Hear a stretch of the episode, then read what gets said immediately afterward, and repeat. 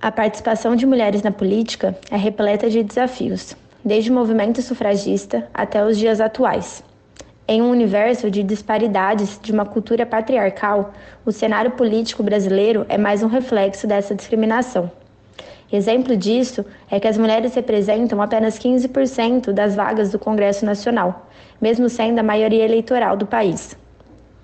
Ainda que a legislação obrigue os partidos a reservarem 30% das candidaturas para o sexo feminino, a participação é muito baixa. Nesse sentido, discorre a advogada especialista Letícia Trevisoli. Como você mencionou, é uma cota para preenchimento de candidaturas, não preenchimento de vagas. Isso significa que, embora haja uma reserva para corrida eleitoral, isso não vai necessariamente implicar em uma porcentagem de pelo menos 30% de mulheres eleitas.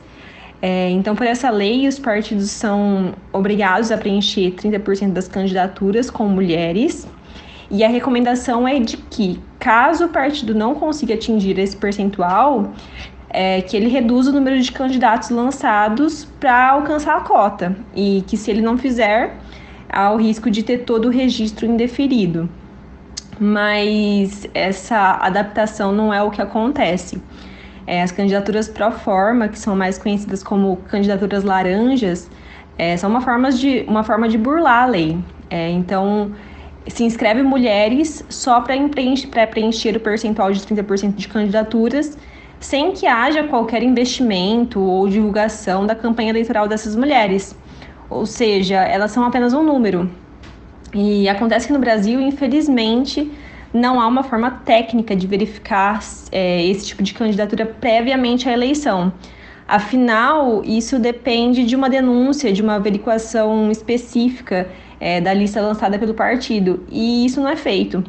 É, mas, embora não seja o ideal, a prática pode ser melhor compreendida posteriormente às eleições, é, pela verificação dos votos recebidos pelas candidatas, é, porque, em geral, as candidaturas laranjas, é, já que elas não participam efetivamente da corrida, ou seja, elas não aplicam investimentos, não fazem divulgação, consequentemente, elas não vão receber votos. E, a partir disso, é, cabe uma denúncia formal para investigação e aplicação das sanções decorrentes da prática.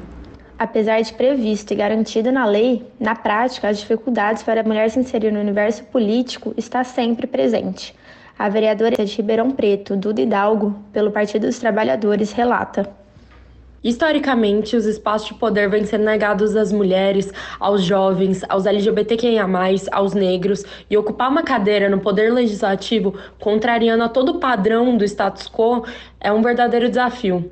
E se um desses fatores já nos coloca em posição de silenciamento, uma combinação entre eles, sem dúvidas, impõe mais dificuldades no meu caminho do que daqueles que atendem ao perfil esperado para os espaços de poder.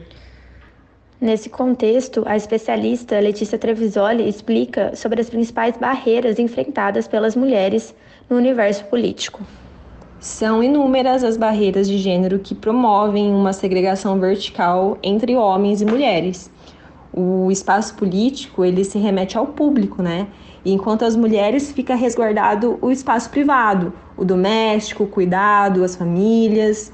E isso não foi criado à toa, afinal, isso é um reflexo de anos e anos de história e de segregação que determinou que a, alocação das tarefas em geral possui sim o gênero como eixo. Então, por isso que ao falarmos de mulheres na política, a gente está tratando de um tema muito complexo que envolve várias nuances. Estamos falando do acúmulo de trabalho, então o trabalho remunerado, o trabalho não remunerado. É, política sim, né? Mas quem está cuidando dos filhos, quem está cuidando da casa.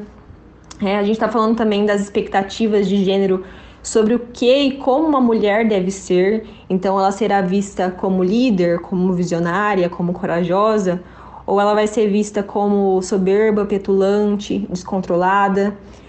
E a gente está falando também da própria violência de gênero na política, que tem sido gritante nos últimos anos. É a questão da importunação sexual, o silenciamento, o julgamento. Então, ataca-se primeiro o gênero, depois o cargo ou a conduta.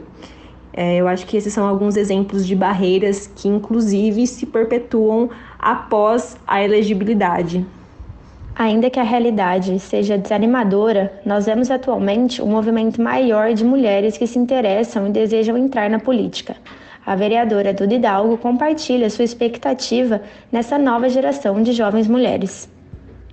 Eu acredito que a gente está num momento de mudança, de cada vez mais mulheres, jovens, o povo preto, a comunidade LGBTQIA, cada vez mais vamos ocupar os espaços de poder dentro da nossa sociedade.